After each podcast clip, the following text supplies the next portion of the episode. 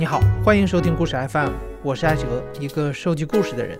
在这里，我们用你的声音讲述你的故事。每周一、三、五，咱们不见不散。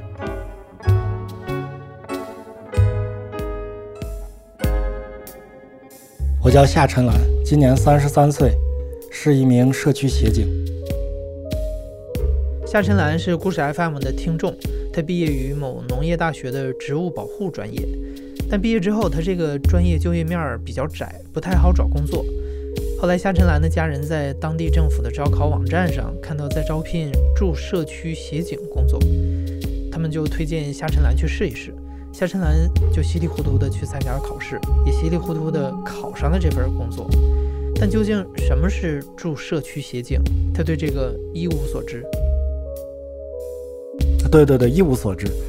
直到那个招考完了以后，面试什么、体检什么的，全部是按照公务员流程来走的。当时还觉得，呀，我是不是中奖了？挺好的。然后在这个山沟里还培训了一个月。那就是完全封闭式的培训，就是那半军事化那种的军训啦、授课了。那一个月速成以后就被派到下面的派出所了，就是我现在工作这个单位，现在一直在这儿待了将近快六年了。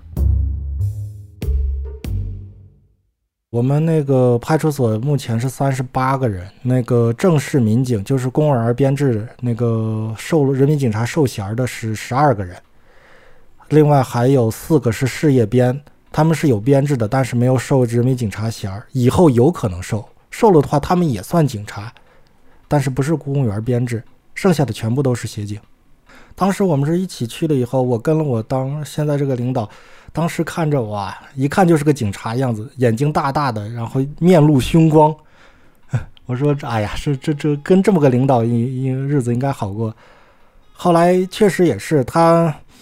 那个人长得有点凶，但是为人很正派，嗯，就符合我们平常就是说电影啦、电视剧塑造的那个警察形象。我觉得他就特别靠近那个形象。就是我不知道你在老家或者在北京那个遇没遇见过，就是居委会的阿姨或者大妈到家那个登记户口，的去了当天干的第一个活就是这个。包括现在也是，这个是我的主业，就是挨个挨家挨户的那个登记信息。据我了解啊，北京的那个协警的衣服跟这个正式民警的衣服是不一样的，但在我们这里，呃，协警和民警的衣服是一样的，只是那个肩膀上这个警衔还有胸前这个警号是不一样的。嗯，咋说呢？内行人瞅一眼就知道谁是民警谁是协警，但对我说一般老百姓如果完全不了解的话，他应该是看不出来的。头两天吧，那个去了挨家挨户，人家看着警服，我说我是派出所的，过来登记一下，都比较热情，然后让我进去坐呀，给我递烟呀、喝水什么的。我又不抽烟，我就说你把户口或者身份证拿来，我登记一下，然后跟人家唠唠家常，也就出来了。反正是当时觉得，哎，这个职业挺好，这个活儿也挺轻松，就是跟人聊聊天儿，登记登记也就完事儿了。当时的感觉，我说，哎呀，我是不是当上警察了？还有点那个。特特别特别兴奋哇！我这当上电视里头成天说那个正义的化身，当上警察了，还挺高兴的啊。不过这个这种自豪感吧，仅仅就维持了三天。等到了第三天，那个就到了这一家，我哎呀碰了一鼻子灰。当时我那个敲门，然后过了一会儿，人家开门，开门的是一个中年男的吧，三十多岁。嗯，文质彬彬的，戴着个眼镜儿，一看就是说那种有文化的那种人。然后他开门以后，我还没说话，人家就来着，你干什么？然后上下打量了我，然后最后那个目光是盯在了我的肩头嘛。毕竟我们这个协警跟那个民警，他那个警衔是有区别的。他盯在肩头，我当时心里啊，我事后想吧，他是那个应该是懂行的，看出来我是协警了。不过他没说话，他说你干什么？我说我是派出所的，过来登记一下，麻烦你拿一下户口本、身份证。然后都看了一下，我说你说你是派出所的，有证件吗？我说我刚来单位，没给我发证件，没有证件。他说那你没有证件，怎么能证明你是警察呢？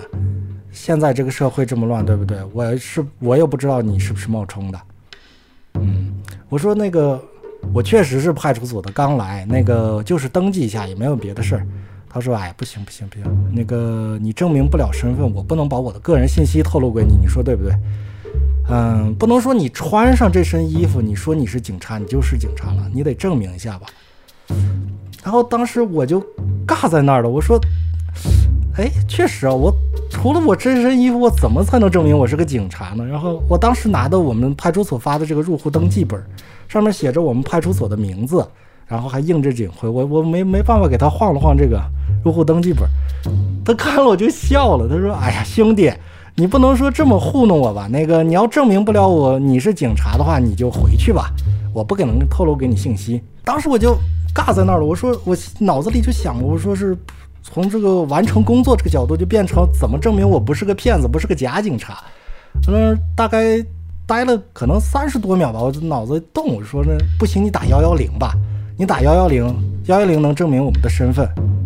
我这里说一下，这个幺幺零是这么回事。目前在我们这城市是这么回事。你打了幺幺零以后，这个电话会那个转到幺幺零指挥中心，幺幺零指挥中心这个接线员那个接到电话以后，他会根据你报的警的警情、发生的情况还有地点，委派到当地的这个辖区的派出所或者刑警队。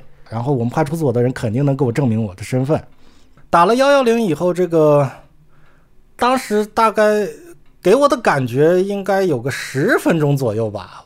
当时感觉的时间特别长，我们两个人就一直尬在那儿，我就站在他家的门口，他也就一直开着门，打完电话在那儿等着，他也不让我进来，他也不关门，就那样啊。当时特别的尴尬，等了可能是十分钟吧，然后那个我我们派出所的电话打到他手机上了，那个说了下啊，我们确实是入户调查什么的，那那就是我们的同事什么的，他终于给我证明身份了，然后呢，啊，那既然知道了，又又又又瞅了我的肩膀，那行你进来吧。态度确实缓和了不少。进来以后，那个给我拿户口本登记什么，登记完了以后，我这我还是在他们家门口的。然后那个关住门以后，我就听见门里头的声音，应该是这个男的跟他媳妇儿说吧：“这派出所真是没人了，派了一堆协警过来调查来了。”说了个这，当时他那个口气，我现在已经学不出来，就是充满了那种轻蔑、不屑吧。当时就给我留下了极心里就极其的不舒服。以至于现在把那个，我现在入户登记之前，我就先看我这个衣服整洁不整洁了，我这个这状态对不对，工作证是不是拿上了这样的，然后说是这样，进进了每一家心里都有阴影，怕人家质疑我的身份。你看这过去都五六年了吧，这个心理阴影一直在。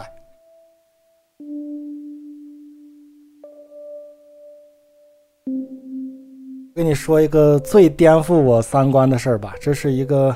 这个案子已经破了，现在可以说了，是一个省级、跨省级的那个贩毒的案子。这个主犯是一个六十岁的老头。那天那个基本线索已经确定了，就是他。然后那个贩毒的地点也就是他家。然后那个当时就是六，我们六一共所长带队，一共六个人去了他家，当时就把他控制住了。他的那个被抓的时候是六十岁，然后那个瞎了一只眼，一米六左右吧。然后那个还有梅毒，肺儿晚期。控制住以后，当时家里有他一个，还有一个有一个八零后的女的，好像是八七年的，那那不是他媳妇儿，也不是他情妇，就是他嗯混的这么一个女的吧。人家是刚买了菜，买了卫生纸，还有那个什么洗洁精的人，过日子来了，就给他收拾家什么的，给他做饭，都已经到这地步了。我们当时都大跌眼镜，然后把这个老头带回来，把这个女的也带回来了。然后带回来以后，女的测了下尿检是。呃，吗啡阳性，这就吸了毒了，就可以拘。然后那个把他带走以后，把那个他手机已经拿在手里了，说这也是我们办案的一种手段吧。通过他的手机，在他联络人里头，再找一些人来他家，进来一个摁一个，进来一个摁，一摁一个准，基本都是抽呃吸的，全都是女的。当天晚上，这个老头怎么就不说了？那几个女的，我们都只要身上没毛病的，全部送到那个呃拘留所里了。两个八零后，三个九零后。我们后来那个拿到他的手机了，不是？那时候他拿的是 iPhone 六 Plus，然后那个我打开他的微信那个朋友圈啊，人家自己有一个群，那个群里头除了他一个是男的，其他全都是女的。然后这个群里头他的名字叫皇帝。我们在他手机里头看了下京东和淘宝的购物记录啊，这个六十了，呃，你一定要知道，这是个六十岁的老汉啊。呃，什么情趣用品了，是针孔摄像头了，避孕套了，就这些的购物全是这些的购物记录。我当时在办案区看了一眼，就我们那个笼子里看了，我说这这怎么能这样呢？然后我们所长也感叹了一句：“哎，好好的姑娘都让糟蹋了。”最后呢，那个通过笔录什么的问清楚，他基本是这样，他是那个主要是他当年那个年轻的时候就在我们这个城市里头，在这个混的混道上混的比较好的一个，后来年龄大了，身体也不好了，也就退居二线了，也就弄弄毒什么的。好像是海洛因吧，就是我们这里俗称的料子，就那种大概指甲盖这么大一小包，纯度高一点的，好像是两百到三百。我说的是一六年的价，就是成色很一般的，可能是一百多、一百二吧，基本是这么个行情。他就是个卖的，你呃，你过来呢，三百、二百，我给卖上你一小包，你就拿去吧。然后如果说你没有钱的话，也可以。嗯，我我高兴了，我也可以给你一包。你至于我怎么高兴，那你自己看着办，对吧？全都是他他卖的毒毒，基本都是女的，没有男的，所以大大家很明显的该怎么办？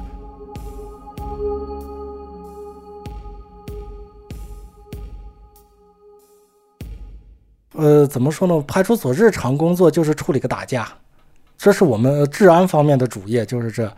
呃，其他的就是以主动出去抓着吸毒的为主，因为这个吸毒怎么说是各种案子的源头吧？因为吸毒造成的其他案子也比较多，所以说你只要把这些吸毒的人和贩毒的人控制住，这个发案率相对来说会低一些。呃，前年的一件事，前年的一件事，这个是平常这个怎么说？我是社区工作，主要是管的就是这个办办居住证、迁个户口。出去登记登记，就干的这个。我一般抓捕不是，实在是缺人的时候才轮到我上。不过你看我这个状态也知道，不太像是那种可以抓捕的。我们抓捕的一般都用的警校毕业的或者是退伍的军人，他们他们多，实在是人不够才有去。我即使去了抓捕现场，也是做的那个最不要紧的活儿。那天也是去了一个那个犯的那么一家，进了家以后，当时是三个人。在那个家里头，其中一个是贩的，就是他，他是卖的；另外两个是买的。一一个我们都是老面孔了，其实是吸毒的人，我们都都认识，因为他们不可能就吸一次的，时间长了大家都认识。那个直接就知道他咋回事了，直接就让带到派出所。另外一个呢，嗯，穿的西装革履的，一看就是特别呃社会地位比较高的那种人吧，他还开了个宝马车。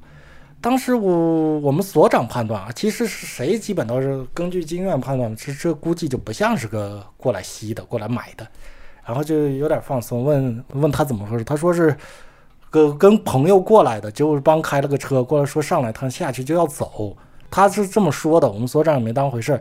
当时一看这个情况，卖毒品的这家里有几个人准备接着往下摁那些嗯吸的。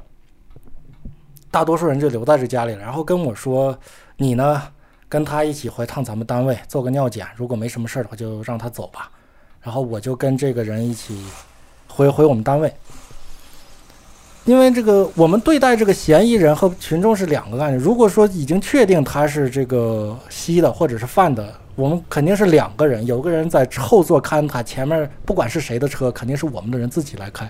但如果说现在不确定的话，就把他当一个普通群众的话，他自己车当然当然是他开了，我就坐在副驾上，然后他坐在主驾上，然后开着开，往这个单位走，我就负责指路，然后开着就上了我们这个城市的二环路了。嗯，我们这个二环路是。算是市区里头比较繁华路，车也比较多。他那个车渐渐开的从八十迈就将近快上一百迈了。我觉得越开他越开，我就越越多。我说你慢一点，咱们不着急。然后他就一直看着前方，也不看我，就跟我说呢：“兄弟，哥有家有业的，出来也不容易。哥不想去你们单位，你你呢放哥一条生路，哥也放一条放你一条生路。”你要说是非要带我去你们单位呢，咱们就一直这么开的，啥时候撞了啥时候算。然后这个我刚当时看了一下迈数表，已经从八十五跳到九十了，还在这。前面的车，我们真的是在市区里啊，然后就那么一直开，那周围的车也就那么闪了一下，好几次我看着快撞上了。我我我我当时心里想着。本身我这个身份也挺尴尬，我说没有必要，就是就肯定不会出现说是想象中什么电影里头那种飞车场面、夺车场面。我说，我说哥，你我就是个上班的，那个也没必要说什么，我那个回去就说尿检过了，你也正常，没啥呢。你呢就停下车，我回我的，你回你的，咱们俩互互就当互相不认识就可以了。我这么说他也不信任我，都一直还在开，然后我就一直旁边说哥，这真没必要。你说你看你身份这么高，你看因为这么点小事没必要，你就停下车吧，我说话算话，对不对？再说了，我就一个人，我咋可能把你带回去呢？你要不配合，他就基本上算是信了吧。然后慢慢的停路边以后，开车扬长而去了。然后我当时下了车，整个腿是软的，我就那路边蹲了好久好久。缓过来以后，打了个车回单位了。回单位那个我们所长问咋回事，我就如实说嘛。说所长啥呀？这这我怪我了，怪我了，决策失误，当时没看出来，这事儿就过去了。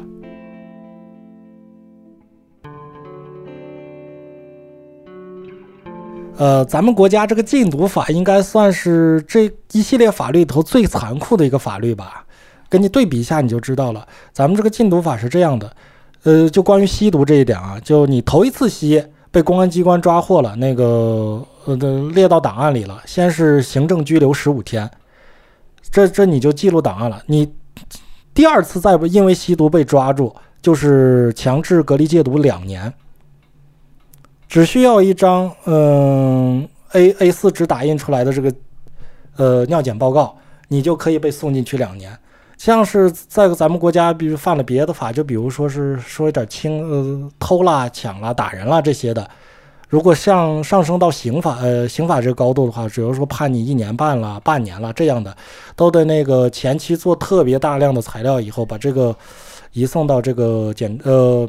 法院，法院那个看你是不是符合这些，最后判完了以后，你可能把人打得特别严重了，也就判你个一年半或者一年，也就顶死了。你就可以看出咱们这个禁毒法有多残酷。所以说，他们为了逃避这个，呃，尤其是第二次被抓着二进宫吧，被抓住了以后，那个我们都特别小心。他应该是这样的，不管是看守所、戒毒所还是拘留所，你在入所之前吧，都需要那个去医院体检。你各方面体征是正常的，才可以把你送进去。如果说你就是说是不够，呃，健康程度达不到一个标准的话，即使你犯了事儿，你也就没事儿了。呃，看守所戒毒所是不收的，因为他们也怕你在这个所里头出点什么玩意儿担担责任，是不收的。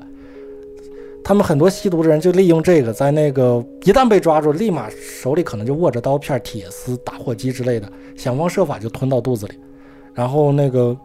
等我们到医院的时候，直接就跟医生说啊，我胃里吃了个打火机，或者我胃里吃了个刀片。医生 CT 一照，一看啊，确实这样。我们也知道咋回事，骂了两句也就放了。他们当时就管不了这些了。你你看，我刚才也跟你形容过了，只需一张 A4 纸就可以把他送进去两年，那是两年的自由啊。他们那些人的呃吸了毒以后的想法跟咱们正常人是不太一样的。他们因为已经不会被咱们这个正常社会接纳了，很多的时候。所以说他们也没有办法。有些人并不是说是生理上戒不了毒，是那个社交圈子和这个社会已经不容纳他了，他想回到这个社会都很难。没办法，因我眼睁睁看了可多，他们做社区戒毒都是我给在做的嘛。你说他找个工作，你要开个无犯罪记录证明，开不出来，对吧？然后他周围认识的那些人，你看全都是吸毒。呃，咱咱们举个简单例，戒烟吧，戒烟很难吧？你要是光一个人你自己戒着，你周围全是抽烟的，你你想戒你都难。他周围认识的全是吸毒的，他自己想戒也难。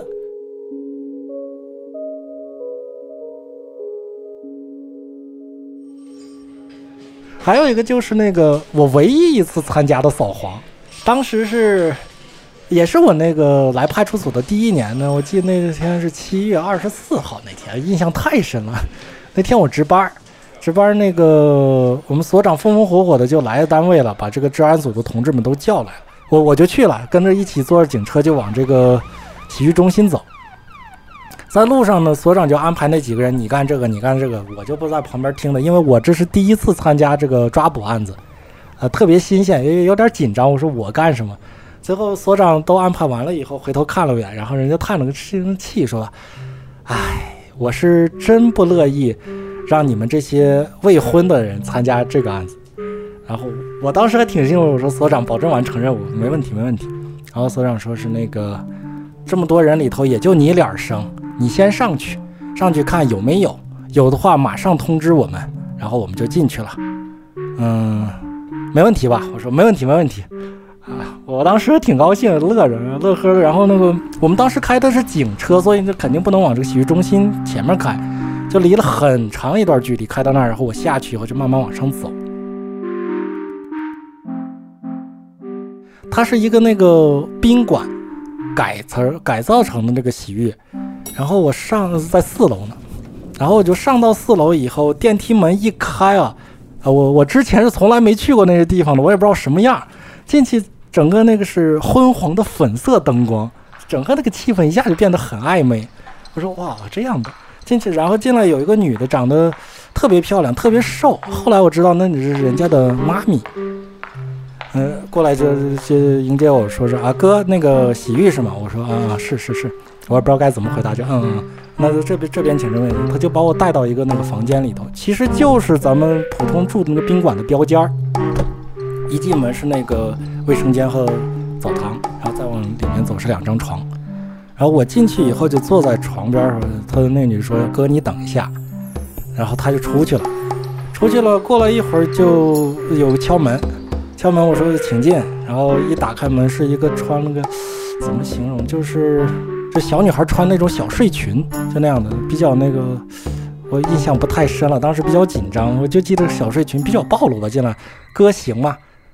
问问我行吗？我我当时不知道什么叫行吗？我我我就说啊，行行行啊，那行哥你等一下。然后他又出去了。我说这这这是是了吧？我赶快掏出手机，那时候还是一三年吧。我赶快掏出手机给我那个所长发了个短信，我说有。然然然后就没事了，然后就等着。然后那个那个小女孩呢，提着个包，她就进来了。进来然后就进去开开个进进澡堂。我说这这玩意儿，他他他要脱了我，我该怎么办？我当他当时脑子是乱的。我说该怎么办？我说他们没过来接应我。我说现在表明身份呢，还是过一会儿表明身份呢？这考虑这个事儿还比较紧张。然后那个就在这会儿吧，他进去了，也就可能吧，也就一分钟两分钟左右。然后这个我就听见外面乱哄哄的，我就知道行了，我的兄弟们来了。然后我就到那个呃浴室门口，咔，我直接把门打开了。我说行，你出来吧，警察。那那女的以为我跟她开玩笑，还嬉皮笑脸的。我说：“行了，别笑了，赶快往出走。”然后一把把她拽拽出来，拽出来，然后那个开门就出去了。那时候呢，我们兄弟都来了。那那姑娘看不对劲儿，呃，也不知道该咋办了。当时我也不知道我该咋办了，因为我们所长都安排好了，他们那些人干各干各的，有的那个。抓这个吧，一定要抓到现行。有有几个门已经，它是一个一个宾馆改的嘛，一个一个标间，有几个门是锁着不开的，证明肯定里面就有。有的敲门让开，很多人不开。然后我们其中一个同事，他是那个原来是防暴队，就是特警出身的嘛，那个身手比较好，看不开门，一脚把这门给垫开，整个门框跟着门一起都下来了。我当时平常呢，他。挺和蔼的，我没发现他身手那么好，当时都整个人震惊了。进了弄出来以后，一看里面一对儿嘛，就就弄过来，然后把整个场面都控制住。就那些看场子的小弟，还有这个妈咪什么的，都关到卫生间里。然后小姐们在另一排关着，还有几个都已经抓现行了，一对儿一对儿的嫖客跟小姐们。当时手铐戴的不够，我们所长说你找个宽胶带去。我找的宽胶带，我正好抓了三对儿，都那我给我给拿 拿胶带给捆上。这黄这个怎么说呢？他就是卖卖淫这个嫖娼这个好像不是很重。嗯，嫖客跟小姐是一样的，那个行政拘留十五天，罚款五千，这是抓到现行的。然后那个至于他们那个妈咪怎么处理的，我已经忘了。嗯，最印象最深的是其中有一个小姐吧，是那时候，那是一三年，她是九三年的，那时候好像还没成年呢，特别小。夏晨兰平时有空的时候喜欢写写小说，在派出所的工作恰好可以让他看到人间百态，他很喜欢自己在做的事儿，但是协警这个说不清道不明的身份却让他倍感尴尬。这这其实是说到我的点上了。我就是因为这个原因，这才那天突发奇想联系咱们故事 FM。这咋说呢？那个马洛斯那个需求理论吧，里头说，在我们选择这个职业，在这个尊重需求上，还有这个安全需求上，都是达不到的。更别说那个第五层的自我自我实现了，根本不可能。因为你就像我们这工作，你干得再好，也只仅仅是协警，你不可能是晋升的。我们这个协警是弱势中的弱势，你怎么说呢？我们干的是警察的活儿，说的那个高大上一点，是保护政府、保护人民的，嗯，但是我们连自己都保护不了。一旦遇到情况被追责的话，咱们经常听说的那那那临时工，因为是临时工干的，然后是临时工被辞退，其实都是我们被辞退了，饭碗就丢了。因呃，现在公安改革好像也提到这个事儿了。因为公安一开始是按公务员走的，不是吗？就是正式民警全部是公务员，公务员这个编制就卡得很死，不可能放得这么松。这次公安改革那个有一部分内容就是说，公安要从这个公安公务员这个编制里头另立出来，公安算是另外一个，他就不算是公务员了。这样的话，编制就会多，这个问题也许就可能会解决。但目前我看到的内部的公安改革的资料，还有这个网上。发的这些呢，嗯，路还很长。